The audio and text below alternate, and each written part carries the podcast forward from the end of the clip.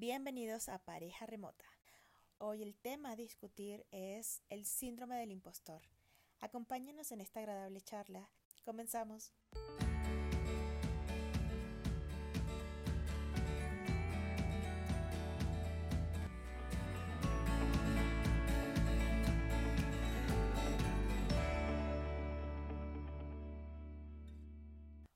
Pues le doy la bienvenida a John. Él es mi cómplice en este proyecto y con él tendremos hoy esta conversación acerca de el síndrome del impostor. Bien, fíjate que escogiste un, un tema bien interesante para arrancar, porque el síndrome del impostor es algo que existe mucho y que el latinoamericano en particular lo enfrenta muchísimo en, en los entornos remotos, pero principalmente con las startups. Y aquí quiero, quiero hacer una diferencia, porque yo, por lo menos en mi experiencia, yo he trabajado en entornos remotos en, en ambas partes, en, en, lo que son startups y lo que ya son empresas, digamos, bien establecidas que no se ven a sí mismas como startups. ¿no? ¿Cuál es la diferencia entre una y otra? Bueno, que una empresa ya establecida tiene sus procesos, tiene sus departamentos bien estructurados, todo lo demás, pero un startup no. Un startup está arrancando. Entonces, el caso típico del startup tecnológico, que es lo que yo más manejo, ¿quién lo funda? Lo fundan, digamos, una, dos, tres personas que está el, el de la idea, está el que escribe el código y crea la aplicación y de repente hay uno que la sabe vender. Esos son los tres manes que están ahí y ellos vienen y te, te arrancan la, la, compañía. Entonces uno empieza escribiendo el código de la aplicación, el otro le empieza a decir qué es lo que tiene que hacer y el tercero sale a vender. Y esto te estoy diciendo un caso buenísimo, un caso donde están súper organizados. Entonces esos tres manes se van a repartir los cargos. Entonces el que sale a vender va a decir, bueno, yo soy el CEO. El que sabe de la idea, él se va a llamar a sí mismo CPO, Chief Product Officer. Y el que escribe la aplicación se va a llamar CTO, es el Chief Technology Officer. Esos tres manes son una compañía. La compañía, ellos salen, consiguen plata y cuando consiguen plata, entonces empiezan a contratar más gente. Lo típico que contratan al principio son más programadores. De, de pronto le meten un diseñador. Y, y, las cosas empiezan a tomar forma, ¿verdad? Llega un momento en que la rueda se tranca. Llega un momento en que tus habilidades, tu experiencia, lo que tú manejas, tranca la rueda. Y entonces esta gente, en, lo más normal es que salgan al mercado a buscar consultores. ¿qué hace este consultor? Este consultor viene y te dice, no, mira, te hace falta un, un project manager, ¿verdad? Ok, me hace falta un project manager, yo salgo, me voy al mercado laboral, consigo un project manager. Pero entonces hay que recordar esto, que es que esta gente, si ellos no sabían que les hacía falta un project manager, no tienen idea de lo que es un project manager. Entonces vienen y te contratan porque básicamente les caíste bien. Porque cuando tú entras en, una, en un startup porque está tan joven, estos manes no saben lo que están buscando en una entrevista. Entonces básicamente quieren que tú hagas clic con ellos. Y bueno, te contrataron un día. Y entonces el primer día normalmente es así. Vienen los tres manes que tienen las Cs en, en, los, en los cargos, llaman a una reunión y dicen, bueno, ustedes otros tres son los desarrolladores contratamos este man nuevo que es un project manager, ahora ustedes trabajan con él, él, él va a empezar a, a, ayudarlos, tú que eres el project manager, este es tu equipo, dinos qué necesitas, nos vemos la semana que viene. Ya está. Ahí no hay proceso, ahí no hay un procedimiento, ahí no hay un la empresa hace esto, ahí no hay un sistema, ahí no hay nada. ¿Ok? Entonces tú tienes que saber lo que tú haces. Y ahí es donde llega esta persona nueva al equipo y dice, ajá, muchachos, ¿cómo vienen ustedes trabajando? ¿Qué, qué, o sea, ¿cómo tú, tú, estás llegando a una escena de un choque en una avenida y entonces le empiezas a preguntar lo que vienen manejando? Básicamente vas a levantar información de la nada. Exactamente. ¿Cómo llegamos para acá? ¿A qué velocidad venías tú?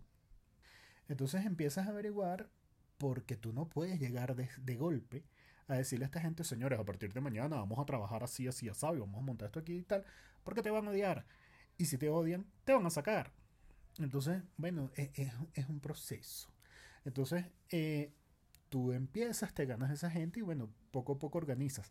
Lograr eso requiere que tú tengas mucha confianza en ti, en lo que tú sabes, en tu experiencia, en las cosas que tú sabes que funcionan. Requiere que tú tengas habilidades blandas para que tú le puedas vender eso a los demás. Porque si ustedes creen que venderle nuevas prácticas a un equipo de desarrollo, por poner un ejemplo, que está metido en una oficina es difícil, imagínense cuando cada desarrollador está en su casa y va a utilizar el sistema si le viene en gana. Y tú no tienes manera de decirle, mira, muchacho, por favor, pasa por la oficina donde está el tablero y pon el papelito en el tablero. No, no, no, no. Ese man está en su casa, trabajando desde su casa a 3.000 kilómetros de distancia. Entonces, si tú no le muestras el beneficio que él va a sacar de las herramientas que tú traes y el man no las usa, no las usó. No hay manera, no hay forma ni manera. Y lo más fuerte de toda esta situación es que normalmente cuando tú entras en un startup y hay un equipo de desarrollo establecido, es muy típico que vienen y te dicen, y fulano de tal, él es el líder técnico, él sabe todo. Eso de él sabe todo es, este man es intocable. ¿Ok? Tú no puedes hacer nada para, para imponerle absolutamente nada. Entonces, no tienes autoridad. No tienes autoridad para imponer absolutamente nada. Te los tienes que ganar. Tú te tienes que ser amigo de esa gente. Bueno, ¿Qué es lo que pasa? El startup sigue creciendo. Lo que tú hiciste dio resultado. Y siguen contratando más gente, más gente, más gente. Y resulta que pasan dos meses y tú eres, digamos, el manager más viejo que tiene la compañía. Digamos que son seis meses. Tú eres el manager más viejo que tiene la compañía.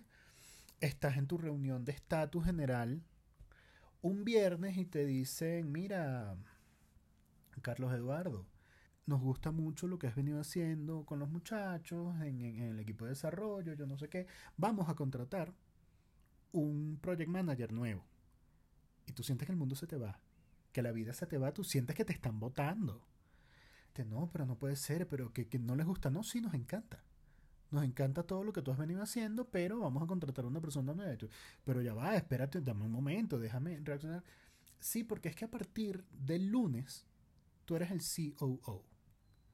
Tú eres el Chief Operations Officer, el jefe de operaciones o en castellano el gerente general de la compañía. Y tú, pero ya va. Papi, es que eso no es lo mío. Es que yo soy project manager, pero yo no te gerencio gente. Pero es que yo no he estado llevando presupuesto. Pero es que eh, yo lo de recursos humanos no se me da. Y eso está dentro de lo que tienes. No, no, pero tú eres bueno. Tú eres bueno. Échale pichón. Cambia la firma del correo porque a partir del lunes usted es el Chief Operations Officer. Y esto se acabó, señores. Y usted se va para su casa, para su cuarto, se acuesta a dormir. Todo el fin de semana usted no duerme. Usted está escuchando podcast, leyendo artículos, pensando qué demonios hace un Chief Operations Officer porque usted jamás lo ha hecho. Y el lunes usted llegó para la oficina, usted es Chief Operations Officer, y hay un Juan Carlitos en, su puesto de, de, Project Manager. Ahora usted es el jefe del jefe del equipo de desarrollo. Y ahí nos empezamos a enfrentar con un montón de incertidumbres. Lo primero que yo le aconsejo a la gente es vete para donde el CEO, para donde todos los que tomaron las decisiones y les preguntas en qué estamos fallando, qué nos hace falta, qué hueco quieren ustedes que yo llene. Y bueno, se educan con respecto a eso y, ven si lo pueden superar. Pero entonces pasa que este crecimiento, este pasar de ser un project manager a un COO en cuestión de menos de un año, que es un caso que no es para nada extraño, que es un caso que es hasta común, si usted viene de un entorno, vamos a decirte, burocrático, tipo usted viene de un IBM, usted viene de un Telefónica, usted viene de un Procter Gamble. De una compañía mucho más tradicional. Exactamente. Eso a usted le va a explotar la cabeza. Porque si usted está en un Procter Gamble, por poner un ejemplo, para que usted lo pasen de la banda 1 a la banda 1 senior, eso hay un plan de carrera.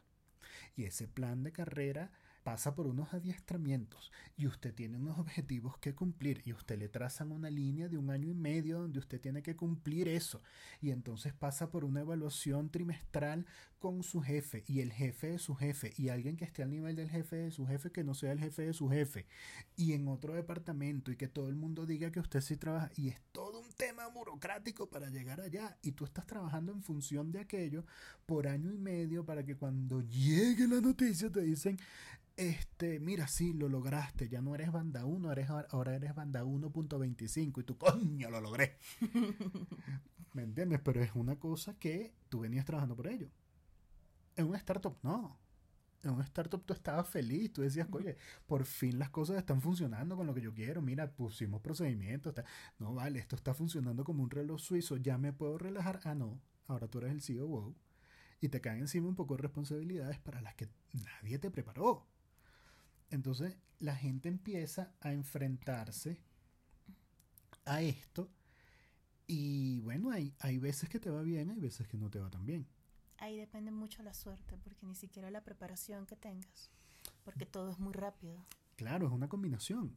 Es una combinación de tus habilidades, que tanto te puedes adaptar y si el reto que te pusieron enfrente de verdad va contigo o no. y, y, y, y la, el tiempo que tengas para afrontarlo. Entonces, el, ¿qué es realmente el síndrome del impostor? El síndrome del impostor es cuando tú empiezas a hacer este trabajo del COO, pero entonces tú agarras y empiezas a tener resultados. Y las cosas te empiezan a ir bien. Pero tú dices, oye, pero es que yo no soy un COO, yo estoy mintiendo soy un impostor. Este, entonces, hablar del síndrome de impostor es una, es una espada de doble filo. Porque eh, para tú saber si tú realmente eres un impostor o no, tienes que conocerte muy bien. O si ya tú estás curtido, como es mi caso, digo, mira, no, a mí no me vas a, hacer que yo me evalúe. ¿Qué hago yo? Este, yo llego, lleno ese vacío, yo entiendo que la gente que me está contratando probablemente no entienda al 100% qué es lo que yo vengo a aportar, sino que tienen un, vacío por ahí este, que, quieren llenar conmigo. Y les digo, mira, vamos a hacer lo siguiente. Vamos a eh, establecernos metas. Y yo mismo lo propongo. Vamos a tener una evaluación dentro de un mes. Y después vamos a tener una evaluación dentro de tres meses. Y después lo hacemos periódico, cada tres meses. Y entonces tú te vas seteando tus metas y así tú te vas dando cuenta si tú estás cumpliendo o no. Y te quitas ese peso encima tú de decir, soy un impostor o no soy un impostor. Porque ¿qué es lo que pasa? Cuando tú estás arrancando en el trabajo remoto, probablemente te ofrezcan algo que no sea el 100% lo tuyo y tal. Y ahí tú tienes que también tener la responsabilidad de decir, mira, cuando, cuando ustedes me ofrecieron esto, yo pensé que lo podía hacer, pero no lo puedo hacer. Si tú te das cuenta que tú no tienes las habilidades, que tú no estás calificado, lo mejor que tú puedes hacer es buscarte otra oportunidad y dejar esto hasta ahí. Pero para hacer eso, tienes que de verdad tener eh, una evaluación objetiva de si tú estás logrando las cosas o no de si estás siendo un impostor o no. Y ahí es donde entra mucho tu autoestima, entra qué tanto te conoces tú. Y por eso digo yo que es tan común en el entorno latinoamericano. Porque en el entorno latinoamericano muchas veces la gente no se cree que tienen las mismas calificaciones que puede tener una persona norteamericana o europea. Y entonces mucha gente cae en ese síndrome del impostor y se subvaloran a sí mismos y entonces eso, imagínate, si, si ya hay bloqueos en el camino, imagínate que tú eres tu propio bloqueo y que entonces tú no te atreves a pedir un día libre porque, ay, no, es que ya esta gente está haciendo mucho por mí porque me pusieron aquí yo no estoy para esto, o no te atreves a pedir un aumento, cualquier cosa así por el estilo, eh, porque crees que estás de impostor en un cargo. Entonces, mi consejo para la gente es impongan ustedes mismos una rutina de evaluaciones donde se generen las, las evaluaciones periódicas, donde tengas unos objetivos que cumplir, que sean objetivos y pidan feedback constantemente. Mira cómo lo estoy haciendo, ¿te gusta esto? ¿No te gusta? ¿Qué quieres que cambie? ¿Qué, qué falta llenar? Y así puedes luchar contra este tema del síndrome del impostor. Pues sí, ya se van a encontrar con suficientes retos en el camino, no sean ustedes su propio obstáculo. Yo creo que con esto cubrimos y, gracias por la conversación y nos vemos en la próxima. Sí, esto fue Pareja Remota. Recuerden seguirnos en YouTube, Instagram y en Sapiens. Eh, formen parte de nuestra tribu. Allí encontrarán personas que están pasando por lo mismo, personas que ya tienen un camino recorrido y siempre estamos compartiendo información porque nuestro plan es que toda aquella persona que desee iniciarse en este nuevo sistema de vida, en este nuevo sistema de trabajo, cuente con las herramientas para lograr el éxito, para evaluarse si puede hacerlo y si es así, vamos, ¿por qué no? Adelante. Gracias por escucharnos. Chau.